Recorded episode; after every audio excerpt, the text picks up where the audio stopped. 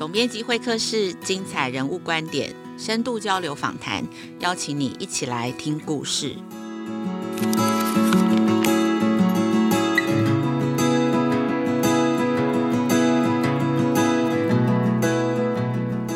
大家好，我是主持人陈雅慧。今天的总编辑会客室要谈一下亲子天下最近推出的一个新闻专题哦，全民资商时代的来临。卫福部呢，在二零二三年推出了给十五到三十岁青年三次免费咨商的资源哦，但这个政策推出不到一个月就全数预约额满。然后，另外，其实教育部呢，在一一一学年也推出了给教师的免费咨商的资源，然后一一二年就预算要成长十倍。以前我们都觉得，好像在中小学的这个场域哦，不管是老师还是学生。好像都离呃忧郁啊、情绪风暴有一点点遥远了，但现在呃，这似乎变成了一个非常值得关注的议题，大家都需要很多的支持。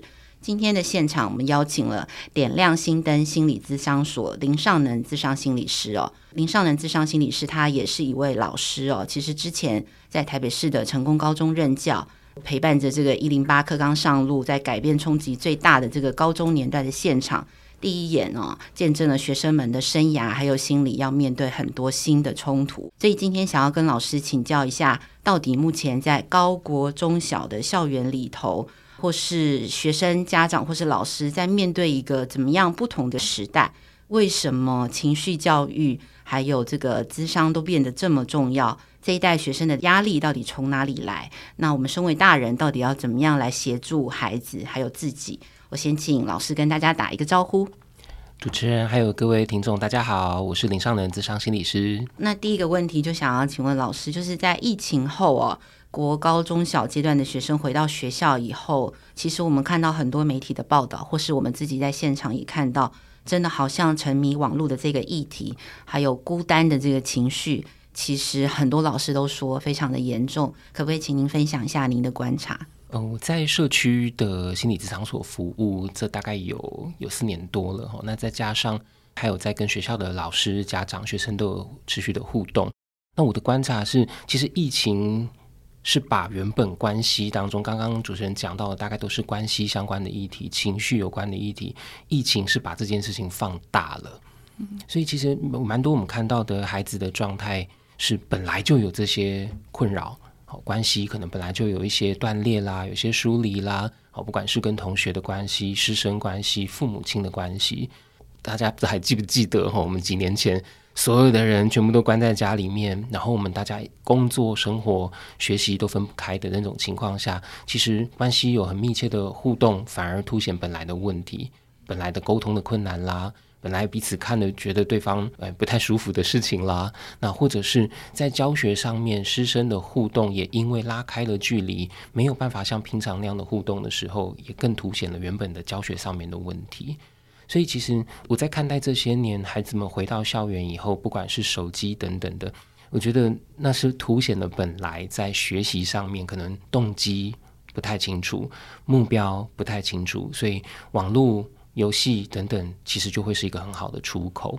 所以我常常在跟很多的家长或孩子们互动的时候，我都会回头去爬书，就会发现很多所谓的手机成瘾啊、网络成瘾的孩子，其实是关系上面有一些匮乏，有一些困难。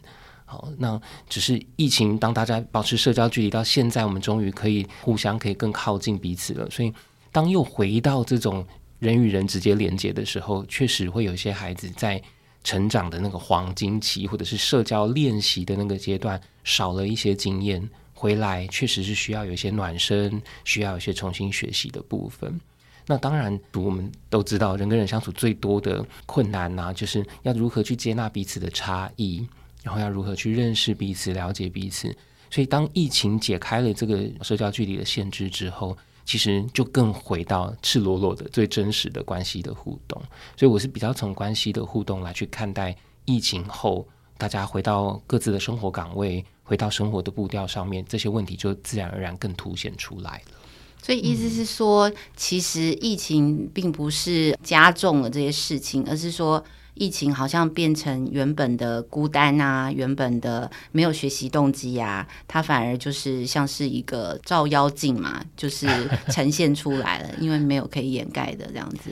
是，而且我觉得从这样的角度去看待的话，对于不管是父母亲要面对孩子，老师要面对学生。大家相对有着力点，因为如果当我们今天是外在归因在说啊，是因为疫情造成了这些，那我们好像没有失力点，因为疫情已然发生，冲击已然造成，那我们更要去想的是怎么去帮助孩子做好这些啊，重新的生活的规则的建立啦，怎么去面对自己的情绪啦，怎么面对压力啦等等的。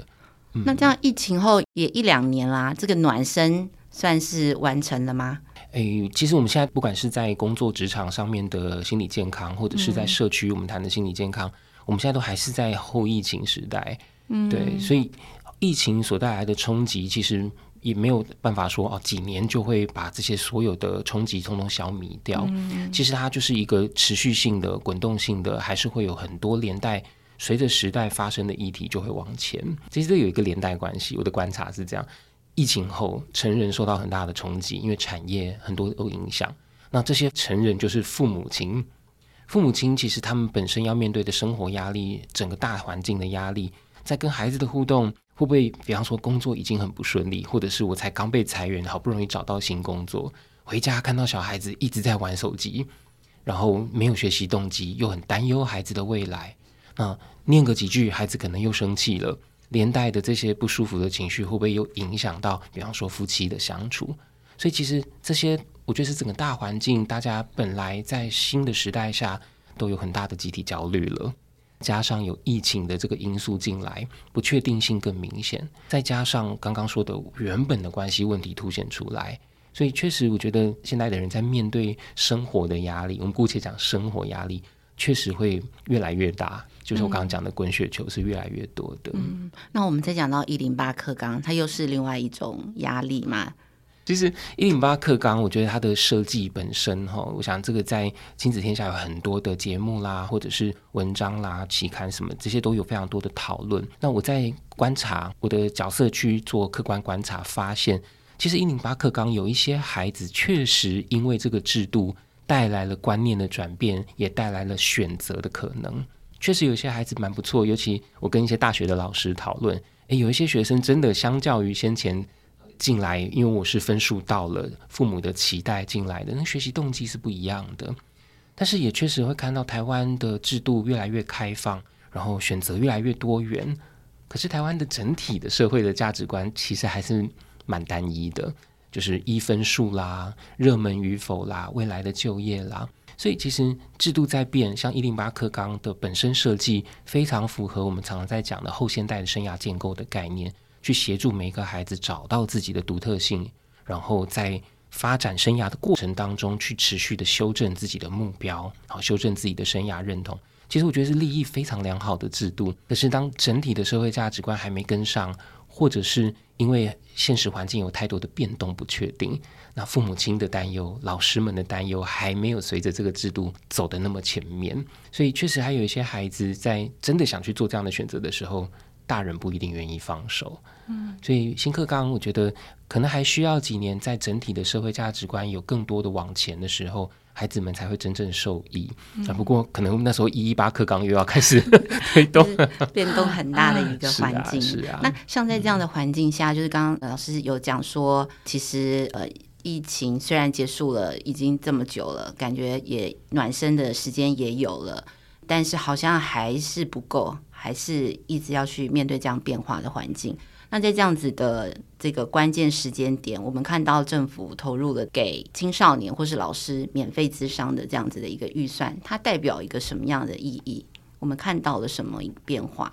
如果说从政策的角度去看的话，一定是有看到了全民的某些现象，所以呃，我们的新建司就提出了这样子的一个政策。呃，自己私底下也有机会跟就是卫福部这边有机会对话过。那我觉得新建司其实很希望做的是从数据上面看到的十五到二十四岁一般统计学上面这个年龄段的自杀率，好，自杀率其实没有像其他的年龄段是有趋缓的，是往上攀的。那特别又再去分析，也会发现，其实如果我们能够把前端的哈孩子们在学习阶段在学校可以透过学校的辅导、社区的资源。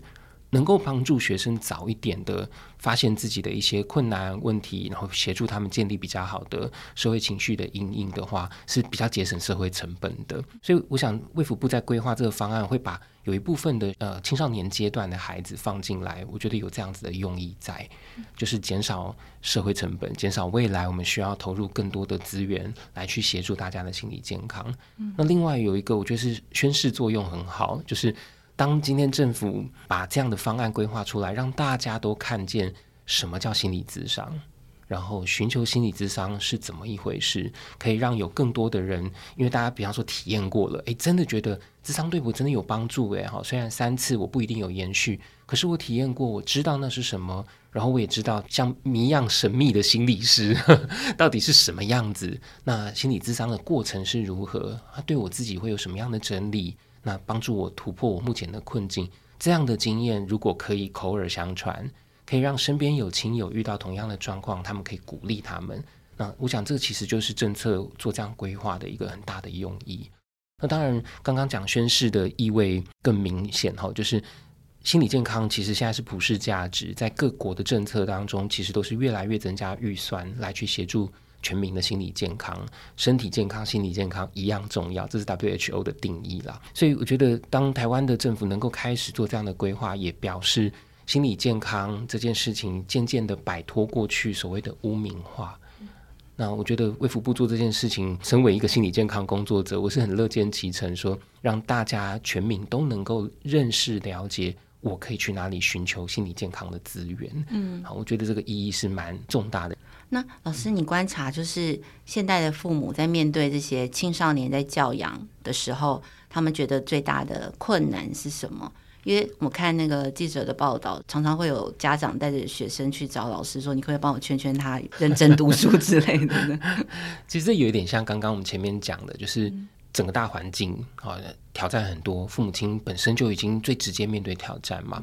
当他们看着孩子现在的制度也在变，尤其我常常跟很多家长在讨论孩子的生涯规划跟啊我们台湾的整个升学制度的变化的时候，说好多家长就是眉头深锁，说这个还会被变啊？会不会到我孩子要真的要去升学的时候又变了呢？那不管怎么变，其实我觉得。核心概念还是一样的，就是孩子要对自己有更足够的认识。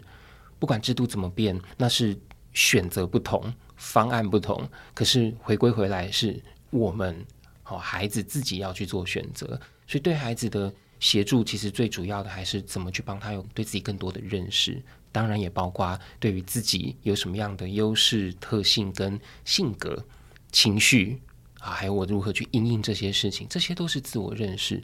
所以我自己观察是这些年来父母亲最大的压力，吼，恐怕就是又很担心孩子要面对的未来挑战比现在更多。那是不是现在要赶快开始准备啊？要多一点那个储备一些能量啊、知识、技能啊，不然以后怎么办？那现在的孩子的困难是，他们看到大人还有这个世界充满这么多的变化跟不确定，那不知道该怎么办。就我常常都会开玩笑说，有点以不动应万变。他们就先停着，先看看，然后问他有什么想法没有？那你有没有喜欢什么？还好。其实很多时候，孩子说这些看似模棱两可的话，难道他们背后真的没有想法吗？我自己的工作经验是，孩子都有想法，但是太害怕了，太焦虑了。或者我今天一旦说，哦，我对于心理领域有兴趣。那着急的父母亲、担忧的父母亲就会说：“那你接下来要做什么？你才会往那边去？证照很难考啊，你还要念研究所啊。啊”然后台湾现在已经发照发到六千多张心理师证照啦。那到你的时候呢？哈，对，就是的确这些现实条件考量不是不对，只是当我们考量现实条件或大环境的这种一直不断变动的时候，孩子就会发现没有着力点，父母也发现没着力点。所以这些年在协助青少年的父母亲跟孩子，我大概都会跟他们讨论一件事，就是我们有没有可能把时间轴拉长来看？孩子现在是十五到十八岁，那时间轴拉长来看，我们会看到孩子其实整个人生的发展还有很长。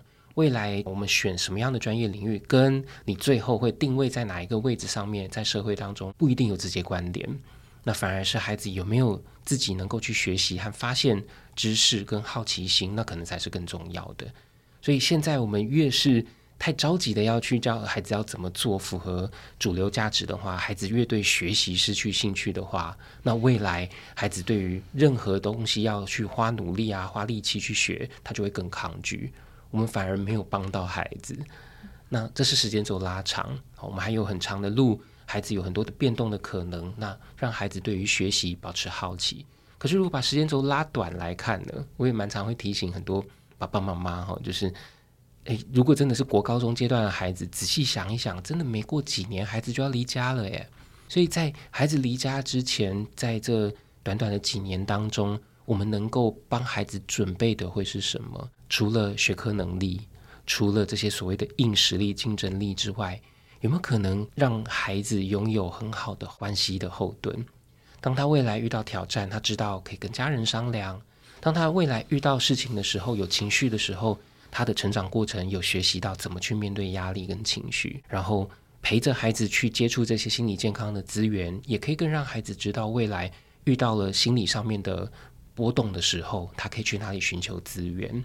我觉得这些其实就是我们常常讲素养嘛，素养要带得走，能落实在生活中。除了这些学科能力的素养之外，我觉得像这种社会情绪阴影的能力、人际沟通的能力。是可以从家庭就开始培养，协助孩子的。嗯、所以刚刚讲时间轴拉长，时间轴拉短，呃，蛮多家长一听就会突然很有感触，就是对，那人生还很长，我们也不能真的陪孩子走到终点。那我们在前面的准备期可以帮助孩子什么？嗯，这真的好难。对啊，尤其真的，我们连对自己身为中年人的生涯都。还在探索，那孩子怎么会有答案呢？可是我觉得还是会想知道，在放心、放手、信任中间那个线会是什么？呃，我自己学习阿德勒心理学，带给我很大的提醒哈，就是父母亲要放心放手。我常常都会说，放心大概很难，到我们合上眼睛离开世界，可能才真的会对孩子放心吧，哈。但是所谓的放手跟信任，在阿德勒心理学里面给我们蛮好的提醒，就是呃，如果我们现在因为担心，那我们有很多的介入，会有很多的协助的时候，说实在，孩子真正自己去面对解决这件事情的时间就会往后延了。所以我常常会举一个例子，比方说高中生，我最熟悉高中的孩子，那高中生不是高三的时候要做申请入学吗？有时候真的会看到有些家长太担心孩子，哇！你整个寒假考完学测，你就是放飞自我了，不是要赶快做备审资料吗？那有的家长就非常的积极，开始去参加备审资料的工作坊。哦，这个家长对是家长哦。有时我办一些课程的时候，也是发现，哎，报名的人是孩子，怎么来的是家长？然后家长就跟我讲说，哦，早上呢孩子睡过头了，他没有要出来，我来帮他听这样。类似这样的状况，还更严重的是，有些家长看孩子迟迟没动作嘛，不要放弃申请入学的机会，就帮孩子做备审资料。这个真的是，我相信到现在改成学习历程档案，还是有家长会代劳的。那我们试想一个情况哦，这也是实际的案例。我在大学做那个咨询哈，呃，每年的四到六月，其实就是我跑很多大学做咨询的时候。那学生要毕业了，那开始做出他们的自传啦、履历啦，哈，要来去做面试、参加就业博览会等等。有的孩子甚至很诚实的告诉我说，他人生第一次做履历跟面试。我说：“你人生第一次吗？”我说：“你以前是考只考、考分科测验进来的吗？”他说：“不是，我是申请入学。”我说：“那你应该有经过一次啊。”他说：“哦，那一次他就把实话告诉我了。”所以这就是一个我刚刚说的例子。当我们为孩子代劳，因为担心，因为没有办法放手让他去做做看，哈，可能会做错等等，我们很担心孩子会走错路、走冤枉路。相对的，孩子会不会在未来他需要面对的挑战，跟他要去补偿的事情，可能要更多呢？所以，确实，阿德勒在一百多年前提出这些理论的时候，转化到亲职教育的运用的时候，阿德勒还有他的弟子们，哈，大概就有提到个概念。学习啦、生涯啊这些事情，其实最重要还是能够建立起所谓的自主的习惯、好的行为习惯。但是我们若代劳越多，孩子确实未来他要面对的挑战会更多。所以阿德勒甚至建议说，学习、工作、生涯这些没有什么安全的议题跟考量的话，就放手让孩子去尝试吧。嗯，对，这真的不容易。那老师要不要分享一下自己的故事？因为老师也离开了一个铁饭碗。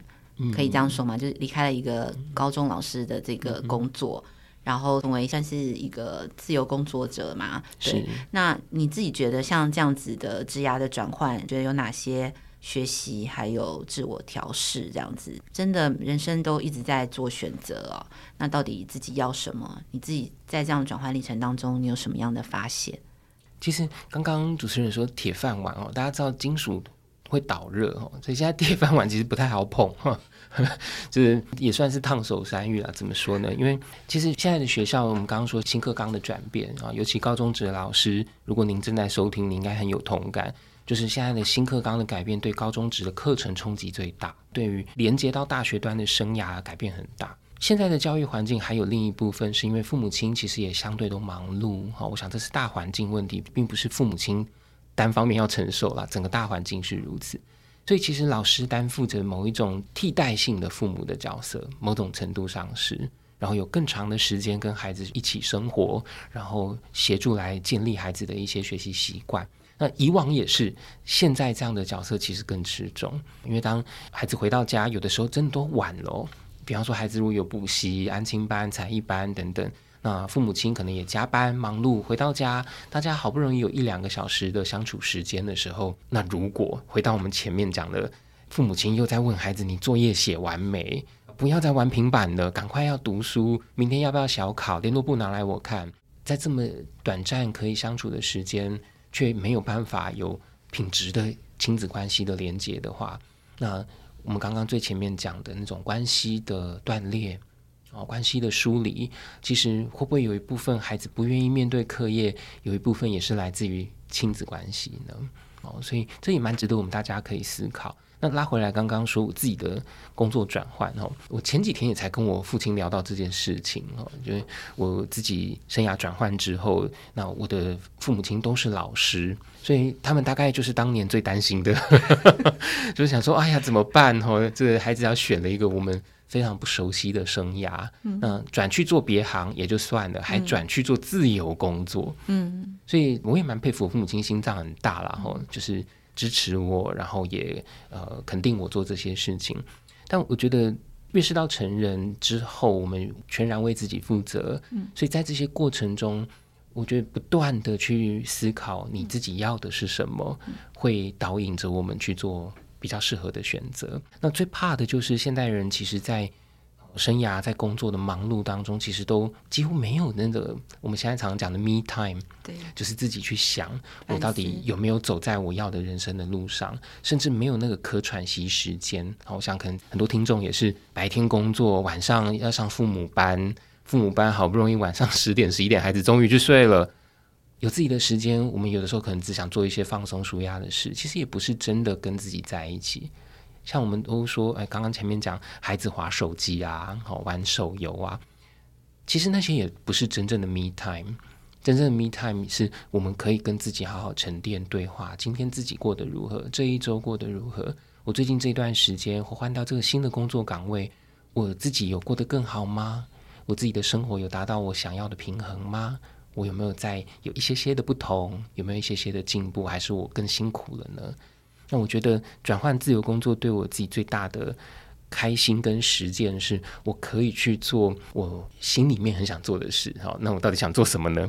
我其实就很希望可以在学校里面看到的这些困境，我可以转换一个在系统外面的角色，持续的来协助系统里面大家的辛苦。所以我自己这四年多这样的转换，蛮喜欢这样的新的角色。那当然也有机会去跟刚刚前面讲，跟政府对话一些心理健康的政策，要怎么去做规划会更好。当然也有的人听就会觉得说，哎呀，这些事情好无聊哦。那你可能就不会走跟我一样的路。但的确，每一个人就算同样都是助人领域，每一个人想的事情不同，没有好坏对错，纯粹的回到。你对自己的认识是什么？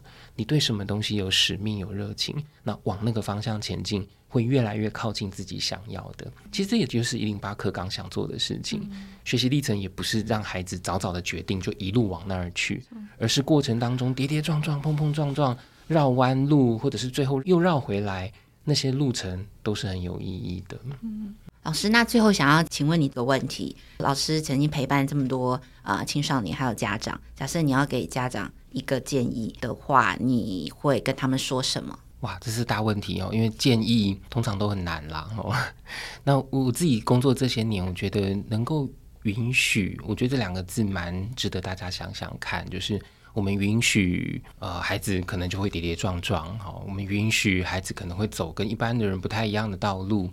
那我们可以允许自己不用当个一百分的爸妈，我们也允许自己也会有人生的挫折低潮，也是有情绪的。我觉得难就难在说那个允许，你就看着他就要掉下去了，你就看着他要做错事情了，那我们还要允许吗？其实，呃，我自己的经验是，像比方说，我当年要考高中那时候，成绩不算太好，大概我就是桃园的第三志愿这样。然后那时候我父母亲允许我去画画。啊，那我那时候在艺才方面有蛮好的表现，所以后来是加分进到第一志愿。可是进到第一志愿之后，呃，父母亲很开心哦，因为觉得哇，儿子穿上第一志愿的制服哦，看着都与有容焉这样。可是后来我在那个学习的环境里面，挫折感非常大，嗯，甚至。一度很怀疑自己到底人生往哪里去，可是实际上我自己在高中阶段也好在当时辅导老师的帮忙，我就发现到其实自己有很多的能力真的是这些考试考不出来的。嗯。但我们有没有机会允许孩子在生命中去发现课业以外他的亮点呢？嗯。所以我觉得“允许”这个词，大家可以放心里头想想。就算做不到，也要允许自己。我们还没有办法真的放心放手，那我们也允许自己可以在过程中慢慢学习。那也允许孩子有机会自己试试看，自己找到自己的人生方向。非常谢谢老师今天的分享哦。假设今天听节目的听众，你的孩子还小哦，所以其实你就有更大的空间，可以让孩子去学习做选择，然后他们可以失败，因为。他们年纪还小，做这些选择，就算失败了，重来一次都还有时间。是。那假设孩子已经进入青少年时代了，那真的用老师刚刚提供的两个框架去想一下，一个他的人生其实也还很长，第二个就是他跟你的时间已经没多少年了。那到底这几年的家庭生活可以亲密相处当中，你希望跟孩子留下什么样的记忆？希望跟他建立什么样的关系？真的是只希望他的这个学测考得很好吗？或是会考考了很好的分数吗？还是有更重要的东西？你希望他这一辈子可以带着陪伴他的成长，这样好。那这是我今天很大的收获。谢谢老师今天的分享。谢谢，谢谢大家。非常开心大家今天收听总编辑会客室，我是陈雅慧。亲子天下还有翻转教育的 Podcast，欢迎大家收听，请大家在 Apple Podcast 或 Spotify 给我们五星的评价。有任何对节目的许愿建议，都欢迎您在许愿池留言。我们下次再见，拜拜，拜拜。